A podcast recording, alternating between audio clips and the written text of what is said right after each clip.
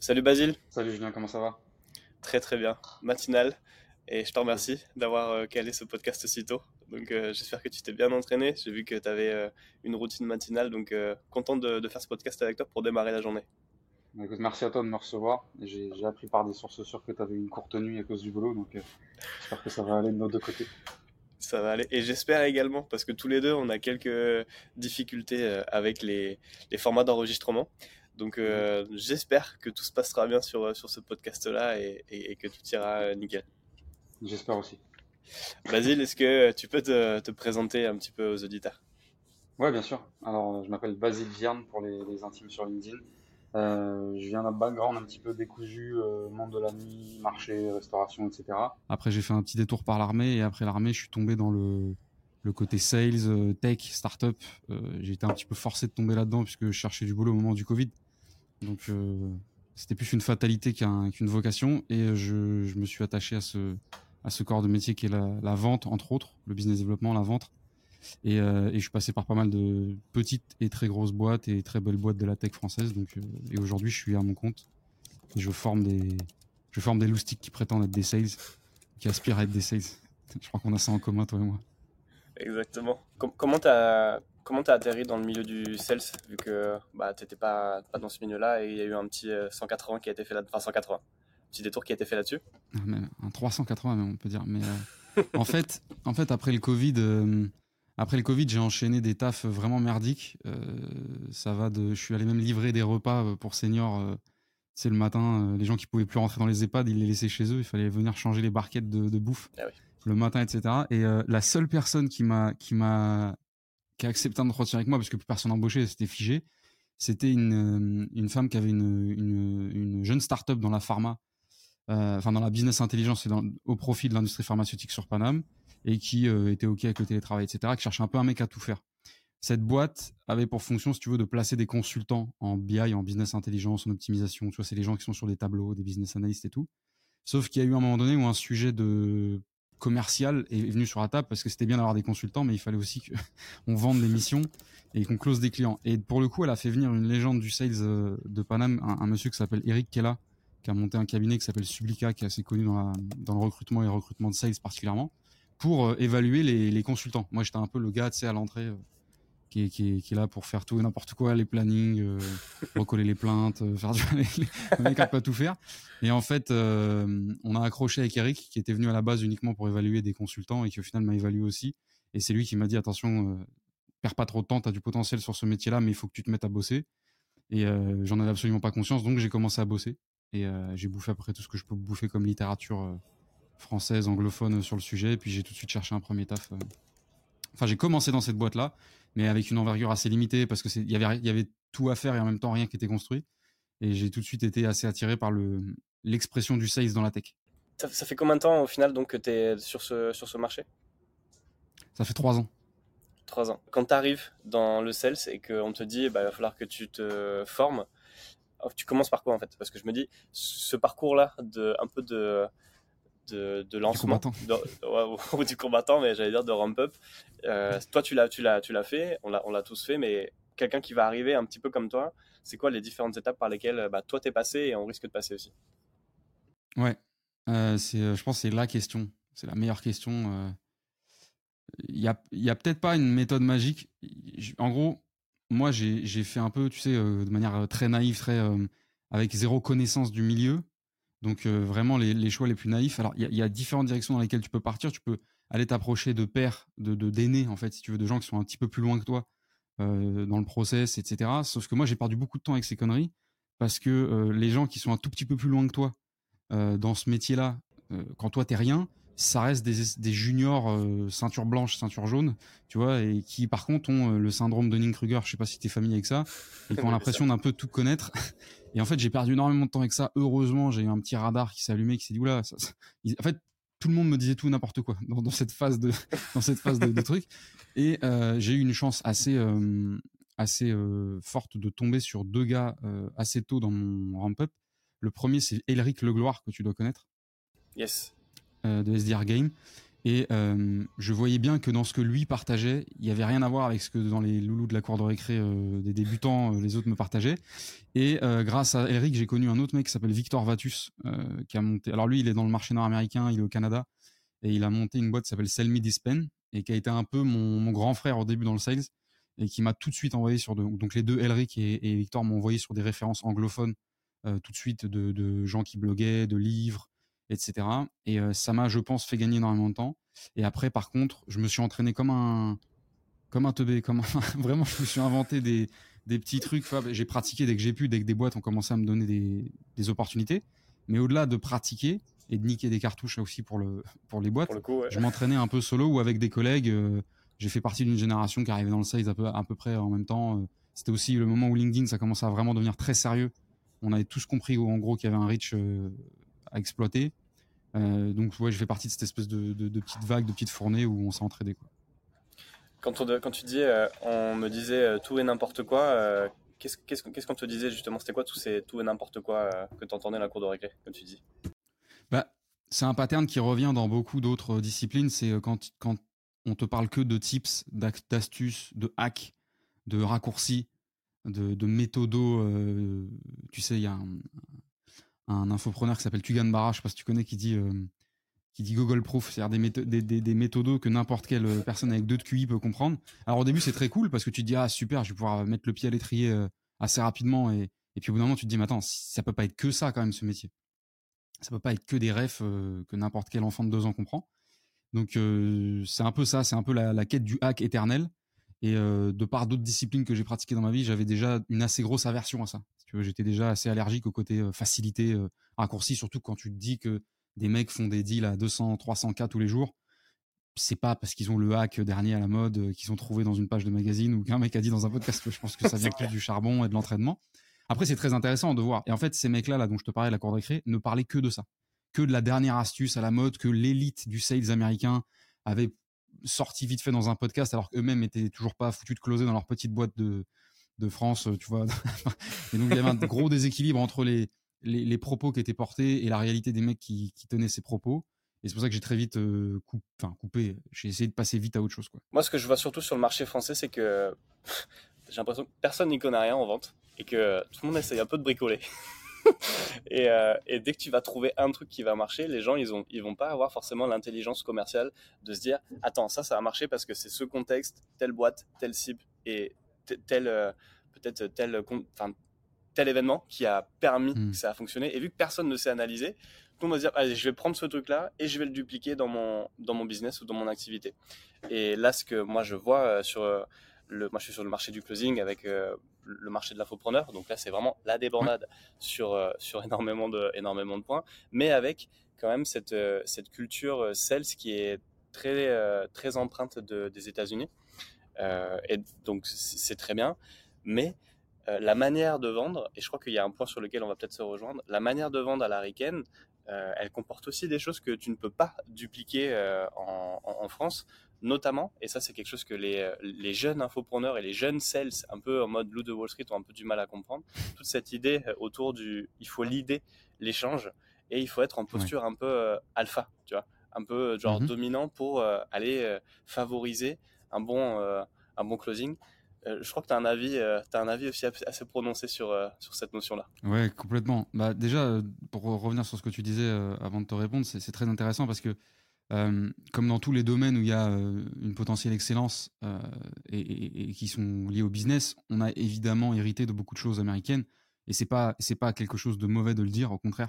C'est comme ça, comme comme on le dit souvent dans, certains dans certains autres podcasts, les Américains ils ont une culture sales dans leur culture normale, si tu veux, dans, leur état d'esprit d'origine, dans la manière dont ils ont d'éduquer leurs enfants. Ils ont une culture de la vente, mais pas dans la vente considérée comme le business absolument. La vente dans le sens transaction, échange, partage, consulta, enfin entraide, si tu veux, valeur, échange de valeur.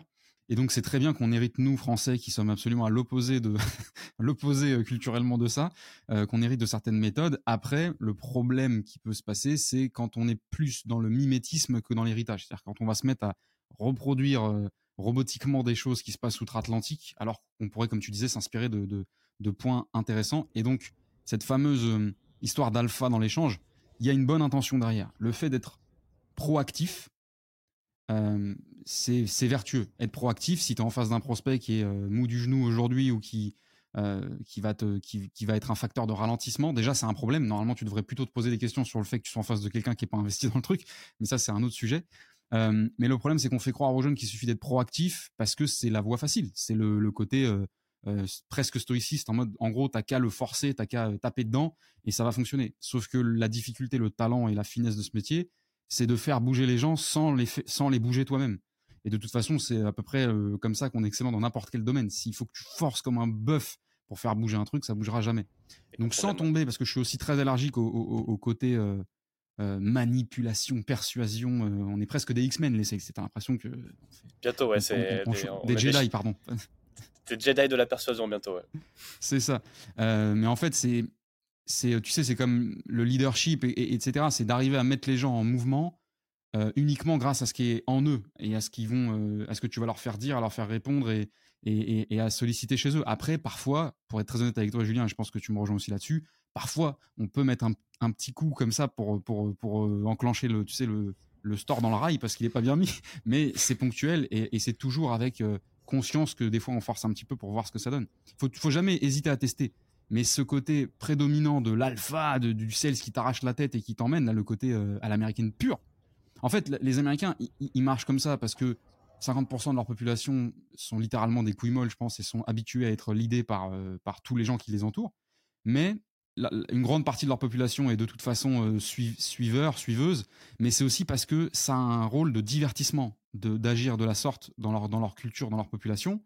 Euh, mais cette espèce de jeu, il est adéquat, il marche avec leur population, avec leur langue, etc. En France, il peut fonctionner quand tu es au plus de Saint-Ouen, mais ça marche un peu moins bien quand tu es en cold call avec le RH de tel groupe. Euh, de tel groupe.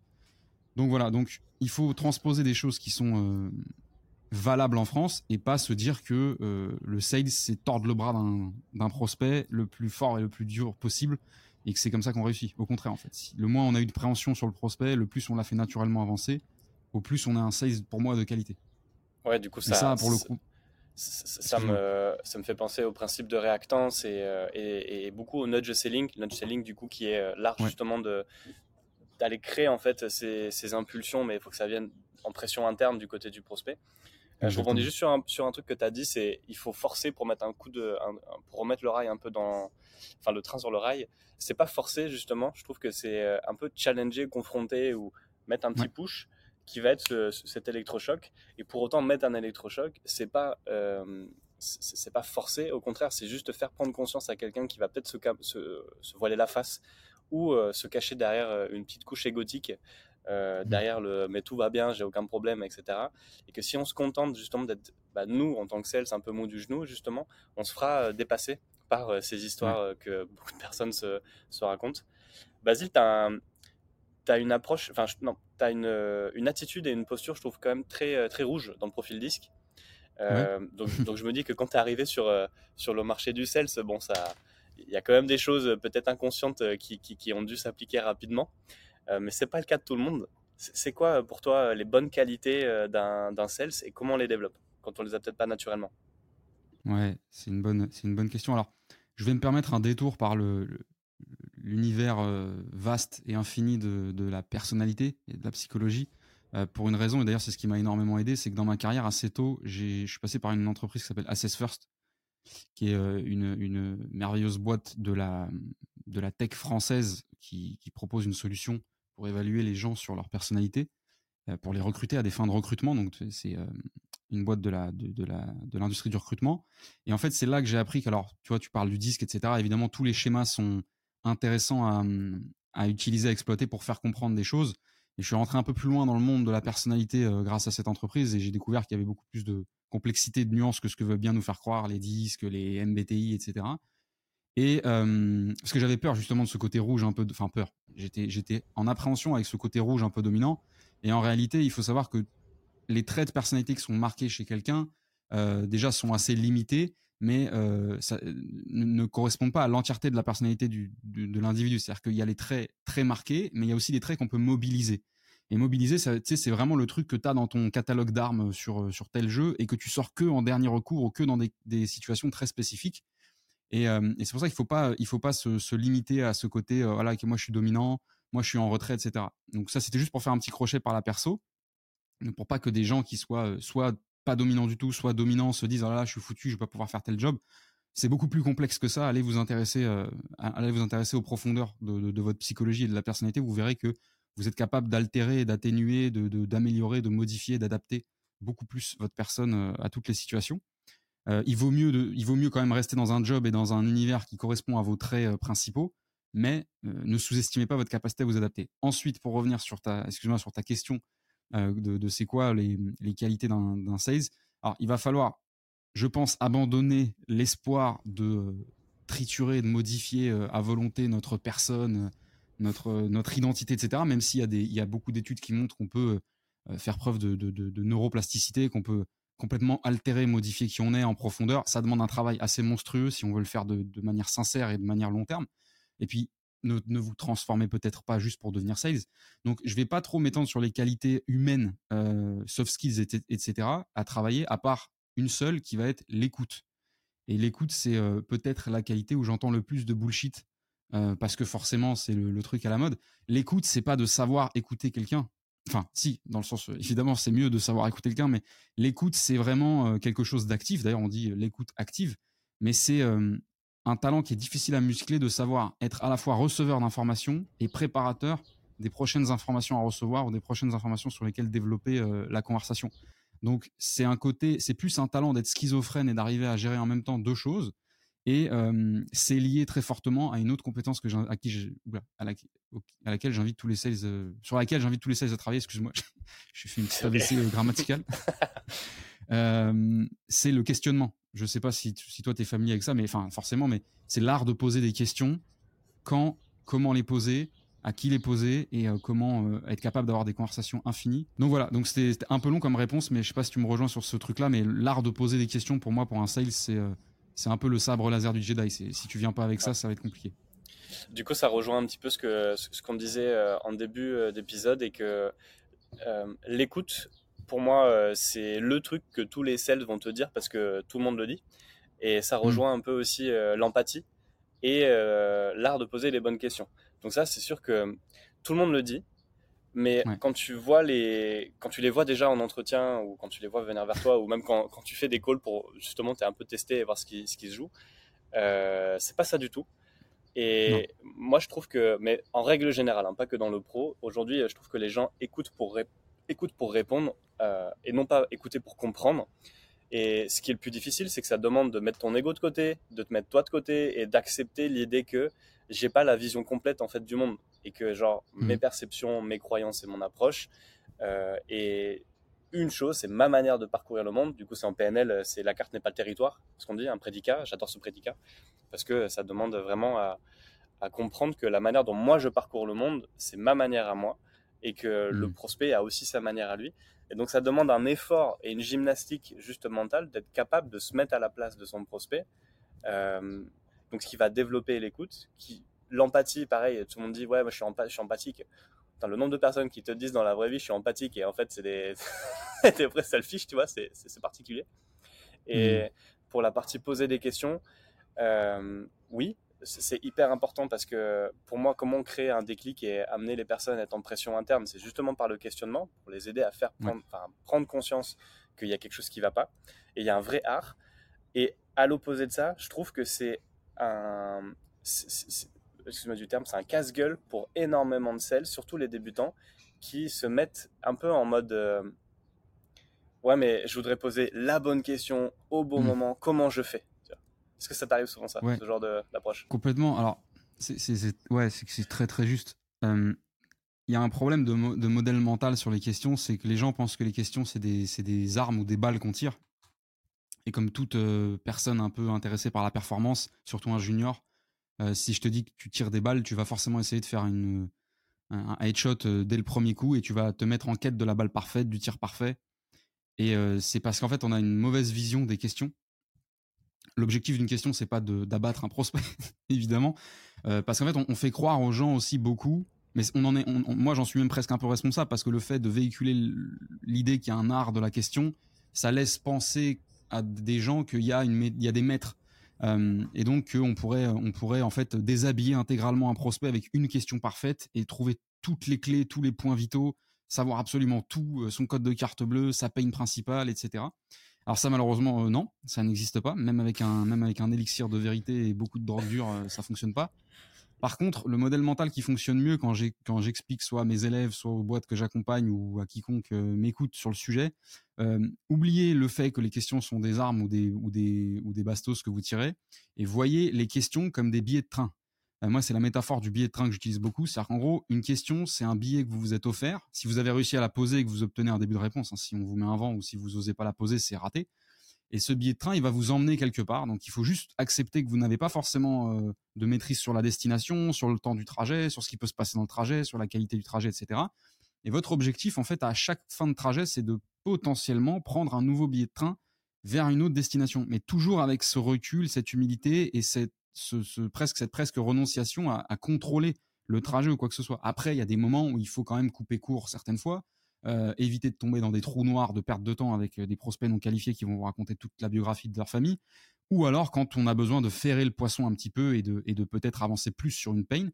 Euh, mais il y a un vrai il y a un vrai game changer pour les sales débutants de comprendre que votre l'art de l'art qui a à maîtriser dans le questionnement, c'est l'art de récolter en étant tellement passif qu'on laisse s'exprimer le prospect dans sa totalité, plutôt que l'art de mettre une balle et de coucher le prospect en deux minutes. Comment on recadre cette approche justement, ou comment on la développe? Qu'est-ce que tu veux dire par comment on recadre euh, Tu veux dire le prospect? Non. non. non, comment on recadre son modèle mental qui va être dans le questionnement, ah. tu vois, de vouloir rebondir, réagir et justement de ne pas aller dans ce mode passif où la personne veut tout le temps être en, en réactivité. Je comprends. Alors, je vais t'expliquer ce que c'est pour moi la définition d'un wannabe sales et d'un sales. Pour moi, quelqu'un qui a 6 ans de carrière dans le sales, qui a closé euh, 2 millions 5, euh, qui est passé team lead ou qui est ce que tu veux, machin, pour moi, ça peut ne pas être un sales s'il n'a pas euh, satisfait, enfin, coché une case. Une case qui aurait pu être cochée par un sales qui a que 2 mois d'ancienneté, euh, qui a encore rien closé du tout et qui pourtant a coché la fameuse case que je vais te sortir après ce teasing incroyable et qui pour moi est un sales. la case à cocher, c'est n'est un sales que les sales qui s'enregistrent, s'écoutent, s'analysent, prennent une décision et itèrent au prochain call. Les autres, c'est des figurants, c'est des sales amateurs, c'est, tu sais, euh, les mecs qui, sortent la moto que le dimanche parce que la semaine, ils ont trop peur de la circulation, mais qui, ont mis 60 000 balles dans leur mécanique. Pour moi, c'est ça. Alors, c'est dur, c'est méchant. Moi, ce que j'aime, c'est aller, aller chatouiller un peu les égaux. Mais quand je dis à des mecs qui ont 6, 7 piges, 8 piges, 10 piges de ballon et qui, et qui ont des, des, des records à 6 chiffres, 7 chiffres qui m'expliquent qu'ils sont sales, bah, je leur dis non, pour l'instant, t'as juste pas les couilles d'affronter euh, ton niveau et de le faire évoluer, t'es juste un, es un figurant. Parce qu'en fait, la réalité, c'est piquant ce que je dis, mais la réalité, c'est qu'un jeune ou une jeune ou même pas jeune, enfin peu importe l'âge, qui arrive à zéro et qui fait ce que je, que je dis, c'est-à-dire qui va s'enregistrer, se faire mal, s'analyser, voire analyser, faire analyser son travail par d'autres et des professionnels comme toi et moi, ça peut être aussi un game changer, et prendre une décision, appliquer une itération en permanence, le niveau, il va faire x10 en quelques mois. Et donc, le niveau du pauvre figurant de 6 ans de carrière, etc., il va disparaître en très peu de temps. Donc, le ce que je donnerais déjà, que j'obligerais à n'importe quelle personne qui ose se prétendre sales euh, à l'heure actuelle avec les moyens technologiques qu'on a, c'est d'enregistrer à minima 30 à 40% de ces calls. Il n'y a plus les excuses de oui, mais tu comprends, il faut que les prospects soient consentants, les outils ne permettent pas de. Il y a, il y a mille façons d'enregistrer un call euh, sans, sans passer par les solutions de visio.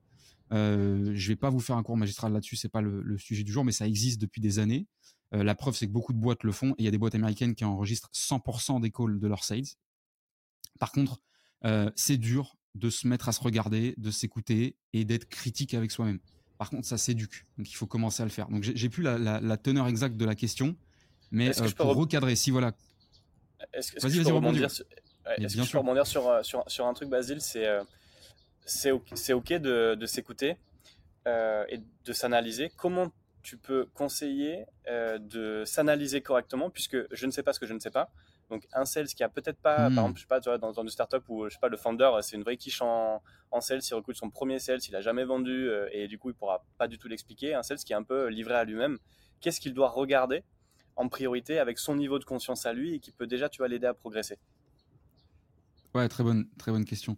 Euh, moi, j'ai confiance dans le bon sens.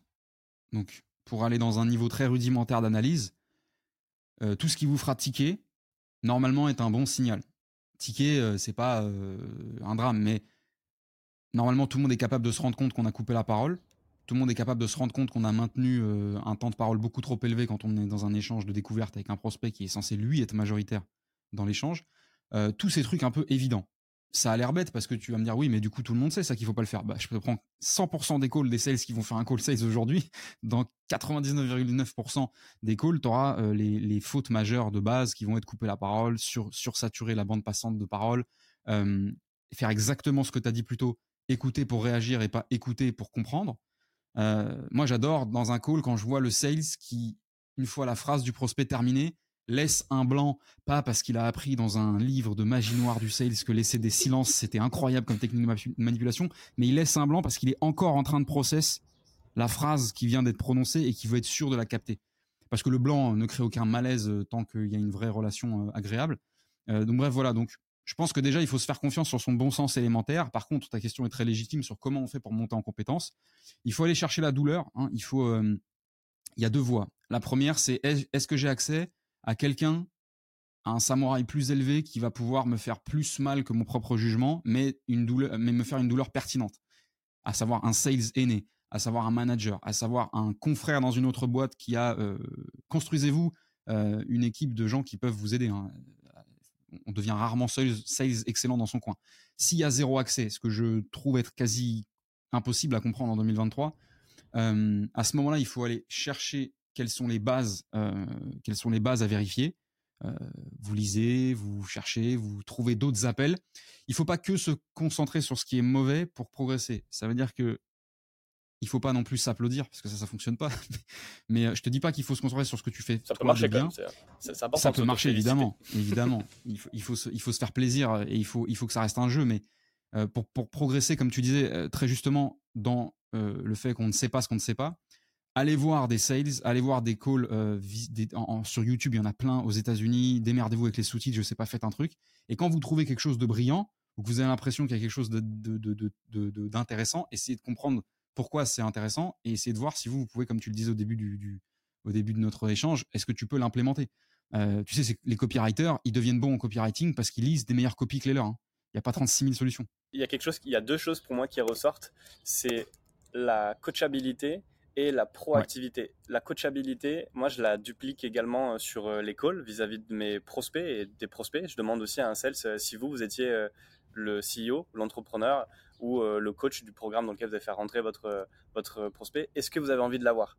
Parce que là, s'il est relou avec vous hmm. par téléphone et même post-call et qu'il t'envoie plein de questions et que toi, genre, il essaie toujours de gratter quelque chose, je dis, est-ce que ce client-là, vous avez envie de l'avoir?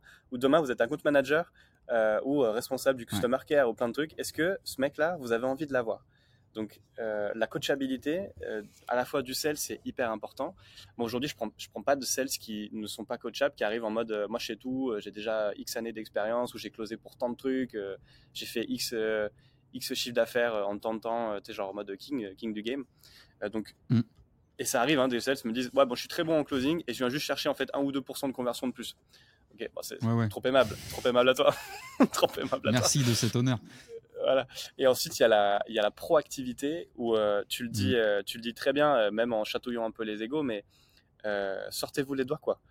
Il y a aujourd'hui zéro, zéro, zéro, possibilité de ne pas progresser en sales avec le nombre de personnes qui délivrent des conseils au quotidien comme toi, comme je pense à Scalesia, je pense à même ce mm. que Guillaume Moubèche a fait est incroyable. toute la, la, valeur et le contenu que, ces gens-là, tu vois, euh, distribuent. Donc euh, c'est pas possible aujourd'hui de ne pas progresser. Je pense qu'en fait c'est juste une question de volonté. Complètement. Et euh, tu fais bien d'insister sur la coachabilité. on, en parlait là dans un dans un sans permission, qui est donc le podcast de Yomi et Oussama pour ceux qui qui connaissent pas, allez allez découvrir. la coachabilité, c'est pas, tu sais, c'est comme l'empathie, tu disais tout à l'heure, c'est pas un, une petite étiquette sympa qu'on met sur son cartable en plus pour dire, hey, t'as vu, je suis coachable, je suis écolo, je suis machin, je suis truc. Euh, c'est pas un, tu sais, tout ce qui va toucher au signalement de vertu, comme on dit en français, donc au virtue signaling. La coachabilité, c'est un don. En fait, c'est très simple. C'est les gens qui sont coachables ont un don de l'univers qui leur permettra d'aller dix fois plus loin que les autres. Et, euh, et ça sert à rien de simuler la coachabilité parce que ça ne se simule pas en fait. Donc la coachabilité, pour vraiment redéfinir un peu mieux ce que c'est, c'est pas juste être ok avec recevoir des, conseils, être ok à avoir un mentor, etc. La coachabilité, c'est respirer pour prendre le meilleur d'autrui et l'appliquer comme on vous demande de l'appliquer pour voir si X ou Y est un résultat. Donc en gros, parce qu'en fait, les gens qui sont coachables se rendent pas compte qu'ils améliorent le monde en permanence. Pourquoi pourquoi ça a l'air bête comme, phrase, mais c'est la réalité. Ils rendent service à tout le monde, les gens coachables, et y compris à eux en direct. Hein. Évidemment, c'est les premiers bénéficiaires. Si toi, tu es un coach, et que moi, je, prétends vouloir être coaché, ouais, je, viens chercher mes 2%, mais je suis déjà une ceinture noire, huitième dan, mais je viens chercher mes 2% parce qu'en réalité, en fait, je fais pas mes objectifs, mais je te le dis pas. Euh, et que moi, je suis pas coachable. Ok? Tu vas venir, tu vas te fatiguer sur moi. Moi, je vais rien appliquer. Donc ta méthode, elle a aucune possibilité, aucun espoir de pouvoir euh, s'exprimer dans la réalité et euh, pouvoir avoir un constat de résultat qui dit bah, c'est de la merde ou au contraire ça fonctionne ou comme dans la plupart des cas c'est partiel, il va falloir toucher plus ci ou toucher plus ça. Donc en fait on perd notre temps tous les deux. Mais vraiment 100%. Personne n'y gagne à, Vraiment. Ah, et pourtant, ce qui est incroyable, c'est quand des fois, nous, je fais parfois des audits de, de business solopreneurs ou des collectifs de solopreneurs, il y a beaucoup de, de gens qui se qualifient pas comme coach, mais qui sont des coachs. Et en fait, quand tu vois les relations majoritaires qu'ils ont avec leurs clients, c'est ça. c'est que des gens qui ont aucune envie d'être coachés, mais ils achètent, tu sais, c'est comme les livres. On achète les livres pour dire qu'on les a dans notre bibliothèque, mais on les ouvre quasiment jamais la plupart des temps. Bah, c'est pareil, ils veulent dire qu'ils ont payé une séance de coaching, mais ils en ont rien à taper du coaching, tu vois. Donc bref, ça c'est une partie de l'industrie. Pour moi, c'est, c'est, c'est, on est dans le business du divertissement, on n'est pas dans le, dans le coaching, tu vois. Par contre, les gens qui sont coachables, qu'est-ce qui se passe? Moi, je, suis je veux être coaché, je suis vraiment coachable, et toi, tu es un coach. Tu viens, tu me, tu descends, c'est vraiment descendant tu descends une méthode sur moi et tu me dis c'est comme ça qu'il faut l'appliquer. Moi, non seulement je ferme ma gueule, mais c'est même pas question de faire un effort, c'est que c'est ce que je demande et je l'applique comme un gogol. Parce que je crois en ce que tu, me proposes, pas comme un abruti naïf ou quoi, parce que je crois en l'expérimentation de la méthode, pas en la méthode elle-même. C'est le résultat de cette expérimentation qui nous donnera un résultat. Et grâce à cette attitude de gogol qui applique, on pourrait dire docilement, mais en fait, on pourrait dire, euh, euh, on pourrait trouver un autre mot beaucoup plus, beaucoup plus valorisant, euh, avec discipline, à la fin de l'expérimentation, toi, tu vas, toi, ça va être du caviar parce que tu vas voir ta méthode en application, tu vas pouvoir l'améliorer, tu vas pouvoir l'affiner, tu vas pouvoir l'ajuster à mon persona. Moi, je vais soit obtenir des résultats, soit pas en obtenir, mais du coup savoir moi que cette méthode-là ne fonctionne pas et je vais pouvoir passer à autre chose, tu vois. Je vais pouvoir itérer. Donc les gens qui sont coachables, voilà, les gens qui sont coachables sont des distributeurs de gains euh, à long terme pour tout le monde. Donc déjà, on les remercie. Et essayez d'être coachable. Et si vous sentez que vous avez capacité à moduler votre ego, et eh ben modulez-le, démerdez-vous, allez faire un peu plus de muscu si vous vous sentez un peu insécure physiquement, allez lire un peu plus de livres si vous vous sentez insécure intellectuellement, mais désactivez votre ego et allez vous confronter à toutes les méthodes, mais même la, même celle qui vous paraît. En fait, je pense que pour travailler sa coachabilité, il faut essayer de se faire coacher par la méthode ou par la personne qu'on respecte le moins euh, intellectuellement. Je sais pas si tu vois. Limite, ce serait un bon, euh, un bon exorcisme. Parce que apprendre à appliquer bêtement un process, c'est le, le meilleur moyen de découvrir qu'en fait, dans ce process se cachaient des vrais leviers pour vous.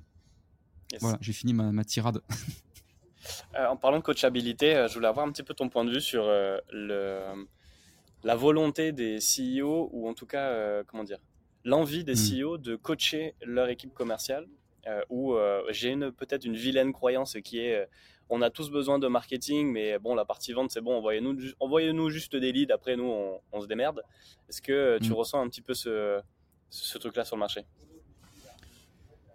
Bah, moi, c'est mon problème euh, principal.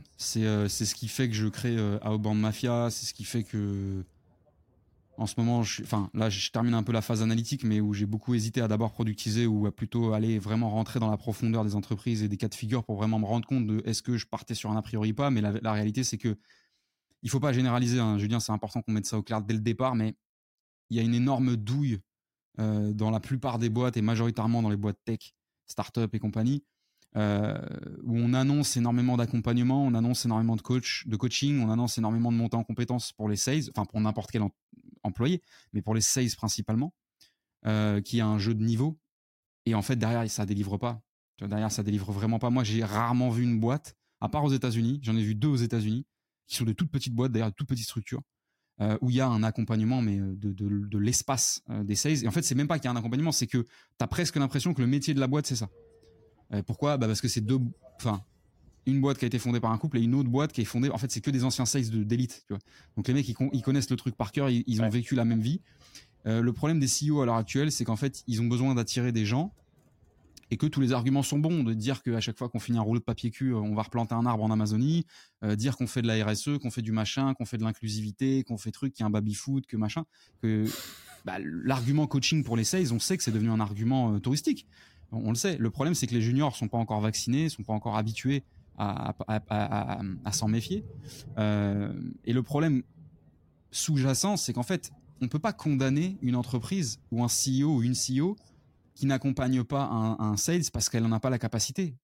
Ce serait d'ailleurs grave d'essayer d'accompagner euh, quelqu'un en en, ayant, en en pas soi-même la capacité. C'est comme ça qu'on fait de la merde. Et c'est d'ailleurs ce que font plein de gens, pour le coup. C'est ce que font plein de gens, à essayer d'apprendre aux gens des choses qu'eux-mêmes ne connaissent pas. Ça, c'est assez génial, mais ça fait, des, ça fait des choses assez incroyables en général. Euh, mais du coup, une fois que le constat est fait qu'on n'a pas la compétence, la capacité, moi, si demain j'ai monté une boîte de lessive euh, bio, je sais pas quoi, en, cachet, on va pas me blâmer parce que je suis pas le formateur d'élite de sales euh, et que je forme pas mes sales. En fait, mon job c'est pas ça. Par contre, on peut me blâmer de pas aller au-delà de cette euh, carence. Et c'est pour ça que toi et moi on existe en fait. Et c'est pour ça que toi, moi et tous nos confrères, euh, et d'ailleurs on n'est pas assez sur le marché, on existe. Et pour pouvoir venir mettre de l'expertise, venir mettre de l'accompagnement dans des catégories adaptées, dans des modes qui vont correspondre à différentes boîtes, etc. Mais le sales, le jour 1 de la carrière d'un sales, c'est le jour 1 de son école en fait. C'est même s'il a fait 18 diplômes avant et qu'il a fait 18 trucs avant, c'est le jour où il commence à apprendre. Dans quasiment 100% des boîtes, le jour 1 de la carrière c'est bon bah maintenant euh, prends ta boussole et ton couteau et puis vas-y débrouille-toi. T'inquiète pas, on te fait des on te fait des webinaires. Des fois on va t'inscrire à des webinaires gratuits. Tu vas voir, tu vas tu vas monter en compétences. tu vois où je veux en venir. Côté euh, côté dirigeant ou founder, c'est quoi le les bullshit les plus récurrents que tu entends de leur part euh, vis-à-vis du coaching de leur équipe commerciale qui n'est pas forcément euh, pertinent ou nécessaire? Bah, C'est un vrai sujet, c'est un vrai débat. C'est le, les fameuses unpopular opinions. Pour moi, il n'y a pas plus bullshit que. en fait, les deux trucs qui neutralisent le sales en France, euh, pas le sales, mais la progression potentielle des sales en France, il y a deux points. La première, c'est l'illusion du roleplay le côté euh, je vais faire des roleplay avec mon manager, je vais faire des roleplay avec mes collègues. Donc le, jeu de rôle pour parler français pour les gens qui sont pas, euh, enfin évidemment. Euh, je dis pas qu'il faut pas en faire attention. Hein. Je suis pas du tout en train de dire surtout ne faites pas ça, mais c'est l'illusion de à quel point ça sert à quelque chose ou pas. tu sais, tu connais l'aïkido? Bien sûr. Voilà. L'aïkido, ça n'est pas, contrairement à ce qu'on pense, ça n'est pas un sport de combat à proprement parler qui a pour objectif de te permettre d'exploser la gueule de 25 mecs dans un bar quand ils vont te brancher. Sauf que c'est un art martial qui a, été développé par des, gens dont le but était de, de, développer une discipline où euh, l'utilisation du corps et de l'énergie d'en face était, euh, était euh, représentait 80% de l'équation. Mais c'est un art qui se joue à deux. Dans l'aïkido, la personne qui est soi-disant l'assaillante est complètement active dans le, mouvement et, a, un rôle à jouer et va faire sa petite galipette et va se mettre dans le bon sens pour pas se péter le bras, etc., etc., Si tu fais ça en MMA, ça marche pas pareil. Bah, le roleplay, pour moi, c'est exactement pareil. C'est la dimension aikido du sale. C'est-à-dire qu'en fait, le mec qui est en face de toi, même s'il joue au con, même s'il te fait des blagues ou quoi, ça reste un collègue qui fait mumuse avec toi et qui en plus a un degré d'inspiration en général qui est extrêmement limité. Ok? Donc en fait, tu n'entraînes pas grand-chose en faisant du roleplay. C'est plutôt un exercice de fonction à fonction réassurance. Tu vois, genre, euh, soit pour se préchauffer, soit pour se réassurer sur quelque chose. Mais ça ne te fait pas travailler. Et le problème, c'est que c'est un peu l'argument phare de la plupart des gens qui prétendent former leurs équipes. On fait, on fait plein de roleplay, on leur fait plein de scripts, on leur met plein de webinaires et on fait ça. Ça, c'est mineur comparé au deuxième point noir que je vais euh, expliquer, qui est mon cheval de bataille. Julien, je préfère t'annoncer. ça, part, ça part lourd là.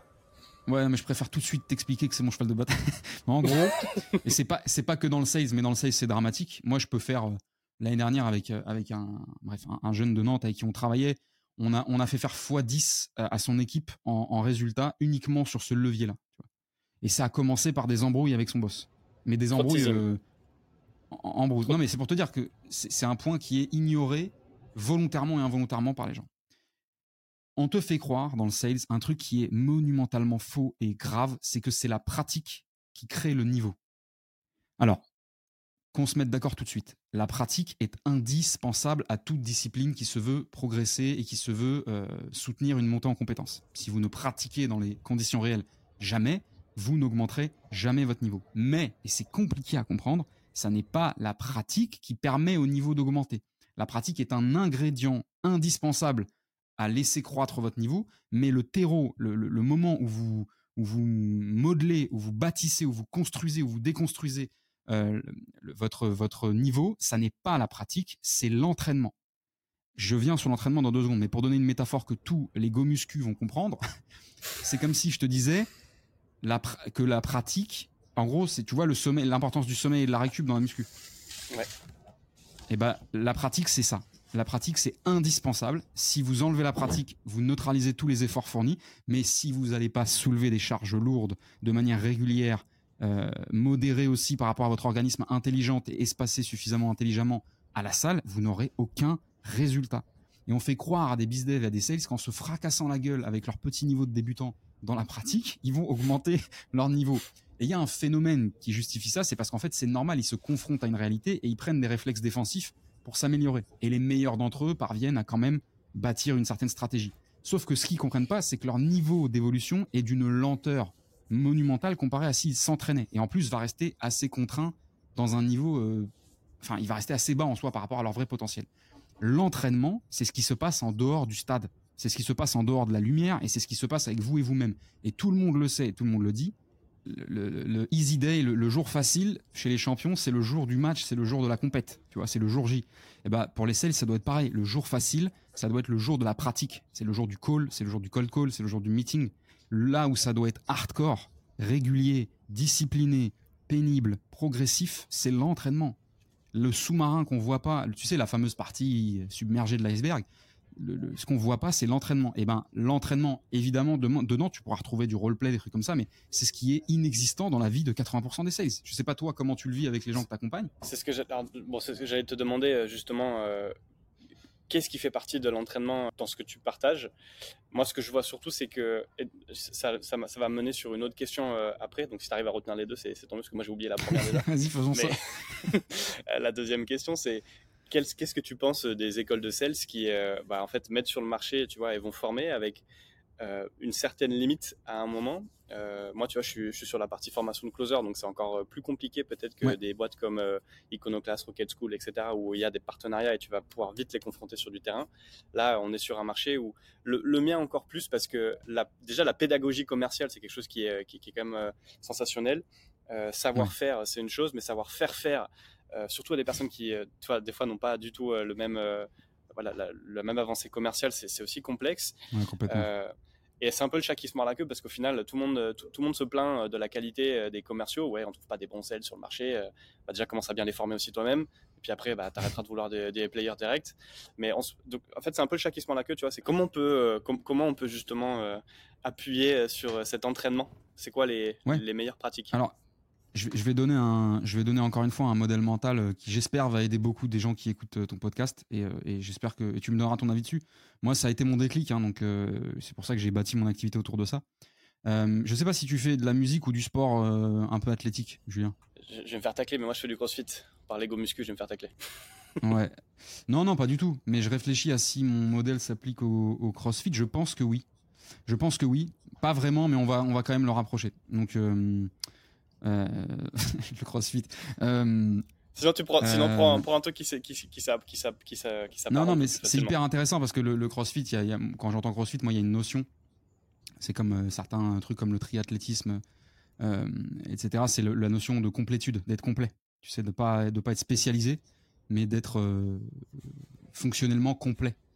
donc, le modèle mental pour y venir et pas faire trop long. Ah, par contre, j'ai pas capté ta deuxième question. Il y en avait qu'une là pour l'instant. Qu'est-ce que tu penses de la pédagogie et des écoles de commerce? Mais Ah oui, c'est vrai. Ok. Excuse-moi. Ouais, ouais. Je, démarre sur le, modèle mental et après euh, je, je, fais demi-tour. Euh, dans la musique, comme dans l'athlétisme, on va prendre l'athlétisme comme métaphore euh, de base, mais vous verrez qu'on va se raccorder au CrossFit pour notre ami Julien. on ne peut pas progresser en apprenant directement la musique, un morceau ou euh, à faire un 400 mètres. En fait, quand on vient apprendre à, l'athlétisme, de peu importe quelle, est la spécialité euh, visée, on ne commence pas par travailler cette spécialité. C'est impossible. En fait, on va juste mourir si on fait ça. Et je pense que dans le CrossFit, alors le CrossFit c'est différent parce que bon, bref, je suis pas sûr de réussir à raccorder la métaphore, mais il y a ce côté. Je sens que ça te challenge. Non, non, non, mais en fait, je vois déjà la destination, je vois déjà euh, comment m'y raccrocher à la fin, mais c'est le début qui va être plus complexe. Euh, donc, restons sur l'athlétisme et la musique pour pas être trop décousu. Euh, il y a un mot qui est magique et à partir du moment où vous l'implémentez dans votre cerveau, peut-être que vous le connaissez pas parce que c'est de moins en moins utilisé, mais que, en tout cas, moi, c'est quelque chose qui a fait partie de ma vie parce que j'ai un, jeune frère qui a été musicien et qui, qui m'a cassé la tête toute notre enfance et notre adolescence avec son piano à apprendre et à travailler en faisant ce qu'on appelle et vous le faites aussi en athlétisme pour les gens qui s'entraînent vraiment, des gammes. Les gammes en musique et en athlétisme, ce sont des mouvements, des répétitions, des, petits exercices compressés qui sont insupportables tant ils sont réduits, tant ils se font en boucle et tant ils sont simples. C'est euh, le travail de la mémoire musculaire, c'est le travail de la proprioception, c'est le travail de l'oreille, c'est le travail de l'habitude, c'est le travail du rythme, c'est le travail du délié. Peu importe la complexité de l'instrument que vous pratiquez, c'est pareil chez les chanteurs. Euh, chez les gens qui travaillent avec leur voix. Mais en athlétisme, ça va être le travail du déplié de genou, ça va être le travail du brossage de la piste avec le pied, etc., etc. Ça va être le, le, le la solidification. J'ai le Vas-y, vas-y, vas-y. Pour aller faire, euh, pour aller, euh, par exemple, apprendre son son premier marché sur les mains. Tu vas avoir juste déjà le, le, premier mouvement ça va être de basculer contre le mur en fait. Pas marcher, juste basculer contre le mur. Ensuite, ça va être, par exemple, de se mettre contre le mur et juste de, par exemple, euh, faire un pas en avant. Et que de ça. Et après, on a un autre mouvement, surtout, qui se retrouve d'ailleurs en altéro, c'est euh, l'extension de hanche, où euh, par exemple, bah, à chaque entraînement, tu vas juste te mettre avec sur des anneaux, tu vois, et tu vas pousser ton bassin en avant pour comprendre en fait ce qu'est cette extension de hanche, et juste de faire le mouvement encore et encore et encore. Et quand tu te retrouves en compète ou à faire le mouvement, bah boum, en fait, ton, ton explosivité est là parce que tu as tellement répété ce mouvement qu'il est devenu ancré. Exactement. On a réussi bah à trouver le, parallèle avec le crossfit. parfait, parfait. Alors, attention à mettre une nuance, c'est que la différence entre les gammes et la, les, les, exercices progressifs qui t'amènent à potentiellement atteindre le niveau euh, qui est l'objectif, qui peuvent se ressembler très fortement, c'est que les gammes, une fois qu'on a commencé à les faire, on ne les arrête jamais. C'est-à-dire que même si ça a l'air lunaire pour certains, le plus grand athlète du monde, prenez Usain Bolt, le plus grand pianiste du monde, prenez Sofiane Pamar, fait ses gammes. Aujourd'hui, à l'heure où je vous parle, est en train de faire des gammes, sauf s'il est en train de dormir. Et pourtant, on parle d'un niveau olympique, d'un niveau mondial, d'accord?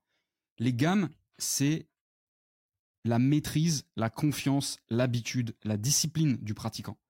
On fait ces gammes comme on faisait nos gammes quand on avait deux ans et qu'on a commencé on les fait peut-être un petit peu différemment, on se fait peut-être un petit peu kiffer, mais c'est cette pratique disciplinée de l'entraînement qui derrière, après, dans une seconde partie, euh, va euh, isoler, euh, par exemple dans le CrossFit, comme c'était là où j'allais justement rejoindre le CrossFit, on a des mouvements d'altéro, on a des mouvements, je sais pas comment on appelle ça, mais presque cardio, on a des, des mouvements presque de calisthénie, etc. Donc là, on va décomposer au maximum parce que l'objectif est la complétude et le sales est vraiment un crossfit euh, en termes de, de, métier. Il faut être bon dans plein de domaines différents, mais l'objectif c'est quand même de gagner le, truc.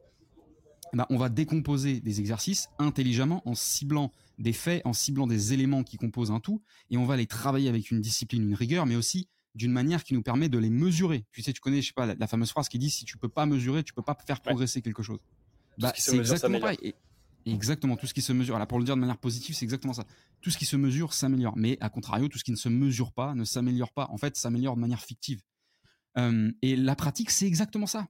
La pratique, c'est aller à l'aveugle, se faire défoncer par des prospects, mais toujours d'une manière complètement différente. Parce que toi et moi, on, sait que bien qu'il y ait des milliers de patterns identifiables dans, dans le sales, dans les meetings et tout, un prospect est un prospect et il y a autant de calls différents que de prospects différents. Et en fait, on a une illusion de comprendre ce qui se passe et d'avoir une maîtrise de ce qu'on pourrait améliorer qui, nous bloque. Alors que dans l'entraînement, on choisit de descendre un truc. C'est pour ça qu'il est aussi important de s'écouter. Et tu sais, c'est les joueurs de foot qui regardent les matchs. C'est aussi les joueurs de foot qui regardent les matchs de l'équipe adverse, etc., etc. Donc l'entraînement, pour redonner le, finir sur ce modèle mental, c'est faire ses gammes comme un soldat tous les jours, tous les jours. C'est ça la priorité travailler ses mouvements de base et être excellent dans ses mouvements de base. Ensuite, travailler ses fonctions, travailler ses points faibles, travailler ses points forts. Alors, tu connais peut-être les deux stratégies euh, majeures hein, dans n'importe quel sport, mais qui vient du monde des échecs. Soit tu es un joueur qui maximise ses points forts, soit tu es un joueur qui diminue ses points faibles.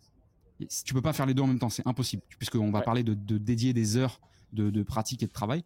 La stratégie qui semble le plus payer à long terme dans l'entrepreneuriat, dans le business, dans les échecs, dans ce que tu veux, c'est la stratégie 1, à savoir maximiser, compound sur ses points forts ça veut aussi dire quand même laisser béant les points faibles et les failles que ça peut donner. Donc il y a une contrepartie. Bah, dans le sales, c'est un petit peu pareil. Il faut choisir sa stratégie.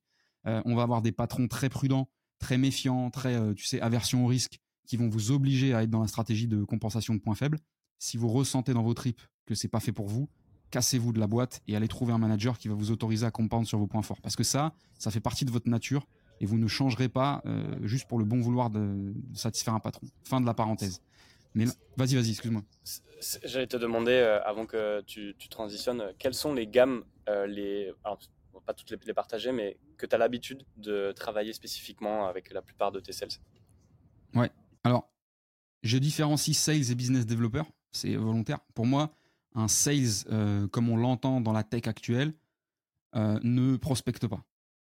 Donc en plus, toi qui es sur des problématiques de closing, on va, on va, on va pouvoir corréler nos deux activités.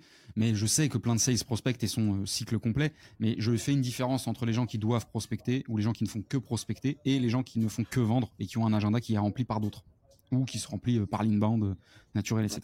Donc je vais évidemment pas faire travailler les mêmes gammes à ces deux types de personnes. Le catalogue de gamme d'un sales, il est hyper important d'être sur mesure pour le sales. C'est en fait que moi, évidemment, j'ai des grandes bases que je vais, je vais partager dans deux secondes, mais je, je ne communique pas un catalogue de sales standard, un catalogue de sales, un catalogue de gamme. enfin, je ne communique pas un programme d'entraînement standard comme ça, un sales qui me dit ouais, je suis dans telle euh, industrie, j'ai telle taille d'équipe, etc. Je, je, je, vends tel produit à tel prix je vais vraiment d'abord écouter plusieurs calls et parler avec son manager. Et à partir de là, on va commencer sur un premier programme dont la nature et l'objectif est d'être euh, amélioré sur le temps. Mais les gammes, donc évidemment, tu comprends bien que c'est très différent de quelqu'un qui fait de la prospection tous les jours. Les gammes, euh, pour quelqu'un qui vend, ça va être euh, de décomposer complètement, mais alors à un niveau de, division fort, toutes les phases récurrentes de ces calls.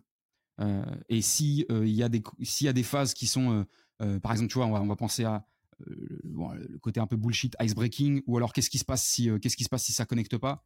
Comment on gère les imprévus? Ok, c'est vraiment c'est con, mais rien que ça, tu vois, ça peut ça peut ça peut te mettre dedans. Après il y a l'ice breaking, il y a le contrat, tu sais que tu vas passer un peu au début. Euh, où tu vas mettre du contexte, mais tu vas aussi engager le prospect. Moi, j'engage toujours mes prospects à plein de choses. si tu sais, par exemple, tout à l'heure, on parlait du questionnement et du fait que parfois certains pouvaient divaguer et s'embarquer sur des projets qui les inspirent, mais qui sont pas du tout intéressants pour toi, ce que tu vas chercher à, à récolter. Il faut être en mesure de cadrer son prospect mais on peut pas s'octroyer la liberté de cadrer un prospect qui, qui ne nous en a pas vraiment donné l'autorisation. Même si en vrai on peut essayer, mais c'est toujours plus luxueux de s'en être donné l'autorisation en amont. Et ça, ça se passe au début du call. Donc on a, on a certaines autorisations à aller chercher. On peut pas, tu as mentionné tout à l'heure le disque. Moi, je suis pas trop dans ces trucs euh, rudimentaires en termes d'analyse de personnalité, mais je comprends leur intérêt pour aller vite comprendre des choses. On peut pas se permettre d'aller requérir des autorisations, des engagements, des commitments du prospect de la même manière avec un bleu, un vert, un orange, un rouge, etc. Tout ça, ça se travaille. Ensuite, euh, bon, le questionnement étant la discipline reine pour moi, euh, on va toucher à la reformulation, on va toucher à la gestion d'incidents, contrairement à, on est un peu obsessif avec dans le sales avec les objections, et on a tendance à oublier les incidents. Ce que j'appelle des incidents, c'est des choses qui se produisent malgré nous et qui peuvent pourrir un call. Typiquement, un problème de connexion. Typiquement, l'interruption par la hiérarchie de votre prospect, etc., etc ces trucs-là, enfin, je, dis ça parce que moi, je l'ai vécu dans ma vie, ça m'a plus pollué que certaines objections qu'on m'a appris à traiter très rapidement. Mais évidemment, les objections vont également faire partie de la décomposition. Et donc, les gammes, c'est le plus haut niveau de zoom qu'on peut trouver dans les, les phases qui sont systématiques à tous vos calls. Mais encore une fois, il y a autant de calls différents que de prospects, donc il y aura plein de calls où il y aura des, des, des, phénomènes qui vont se manifester, qui vont pas se manifester dans d'autres. Ça ne veut pas dire qu'il faut complètement euh, éluder ces parties-là, mais on va les travailler de manière plus ponctuelle et plus spécialiste. Parce que ce qu'on cherche, c'est avoir une base tellement solide qu'on a du temps libérable pour travailler le reste. Mais les gammes basiques, c'est comment on démarre un call, comment on l'amorce, comment on lui donne de l'énergie, comment on le relance, comment on le conclut et comment surtout, euh, car pour moi, la, seule fonction d'un call, c'est de déboucher sur quelque chose ou d'être nous celui qui tirons le store et qui disons basta, c'est fini parce qu'on décide que c'est disqualifié. Euh, mais de toujours être dans, un, dans, dans une proaction comme tu l'évoquais. Donc, j'ai pas d'exemple très précis à te donner euh, sans avoir la, la, la verve d'un sales que j'écoute dans un call. Mais euh, s'il faut que je fasse travailler 150 manières d'amorcer un call, réparties dans 4-5 euh, profils de personnalités majeures différentes qui reviennent dans ces, dans ces types de clients, quelqu'un qui va parler avec des patrons du CAC 40 ou quelqu'un qui va parler avec des, des fleuristes indépendants qui viennent de se lancer, on va pas amorcer les mêmes gammes. Tu comprends ce que je veux dire? C'est du coup tu mets un point qui est, qui est hyper important, c'est le concept de de, Signe Noir. C'est euh, bah, Chris Voss, tu sais, qui le popularise dans, son livre euh, Ne coupez jamais la part en deux. Et je suis complètement d'accord ah, avec Le Signe Noir, c'est ouais, Nassim Taleb. Ouais. Vas-y, explique, explique, parce que c'est hyper important pour et qu'en fait, pour moi, ça fait partie de l'intelligence commerciale. Justement, on parle d'objections, mais tu es censé avoir repéré tes objections en début de call. Et quand tu fais un coaching avec euh, tes sales, normalement, tu, ce que, ce que tu entends et ce que tu te prends en fin de call, tu l'as déjà entendu euh, en début de call, mais tu l'as pas, euh, tu l'as pas justement bien entendu. Ou tu l'as pas repéré. Et donc d'être beaucoup plus réactif aux signes noirs que d'attendre de se prendre des objections en fin de call, c'est pour moi déjà une bonne, une bonne stratégie pour les, pour les diminuer. Je vais pas dire les éviter parce que c'est normal de les avoir. Et donc, faut pas se partir en mode ah j'ai une objection, merde j'ai foiré mon call. C'est genre beaucoup de celles se disent putain j'ai été nul parce que je me suis pris des objections en fin de call. Non, ça, arrivera, ça arrivera quand même. Donc, euh, donc, donc ce, principe-là il est important. Ensuite, il fait écho à ce, qu'on a dit aussi euh, en amont.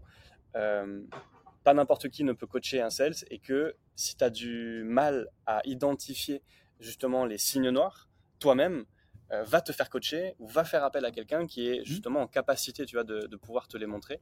Et euh, non, ça, c'est un concept qui est important à mettre en avant. Complètement. Alors, j'ai dit une bêtise, excuse-moi, Julien. Euh, c'est pas Nassim Taleb. En fait, ça, se dit signe noir, mais toi, tu dis signe S-I-G-N-E-S. E et je m'attendais à ce que tu parles du signe S-Y-G-N-E-S. non, je te dis signe, noir comme la, le, le littérature de Nassim Taleb.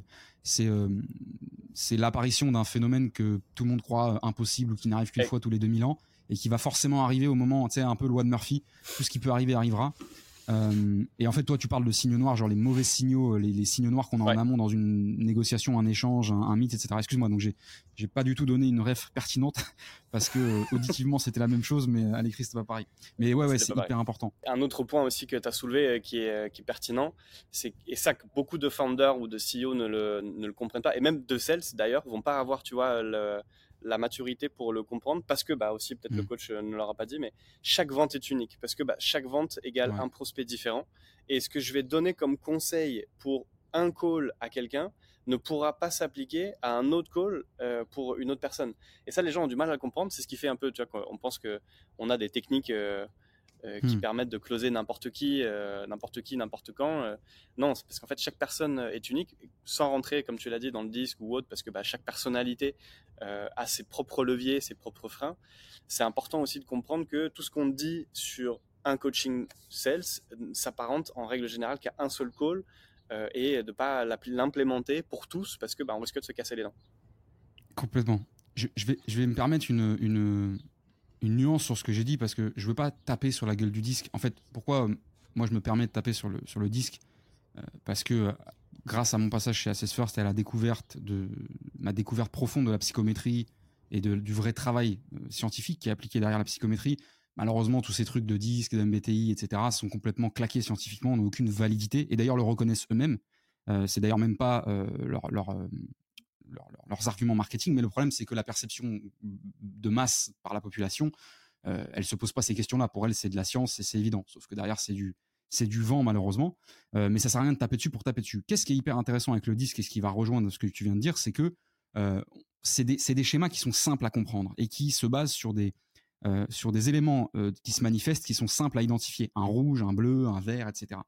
Pourquoi c'est hyper intéressant? Donc, pourquoi il faut pas juste taper dessus comme je le fais, mais peut-être s'en servir. C'est un truc que j'ai vu dans une vidéo d'un des meilleurs euh, gars qui passe de temps en temps, qui buzz un peu sur Instagram, TikTok, etc., qui est un coach euh, de foot, qui est un préparateur de, de, centre de formation de football euh, de d'ado, mais qui doit être quand même à ses côtés parce qu'il y a souvent des vidéos qui sortent et qui a une espèce de charisme naturel et qui hurle sur ses joueurs, etc. Mais il fait toujours des espèces de, de, de, de, de divagations très intéressantes. Et j'en viens à, ce qui est intéressant pour nous.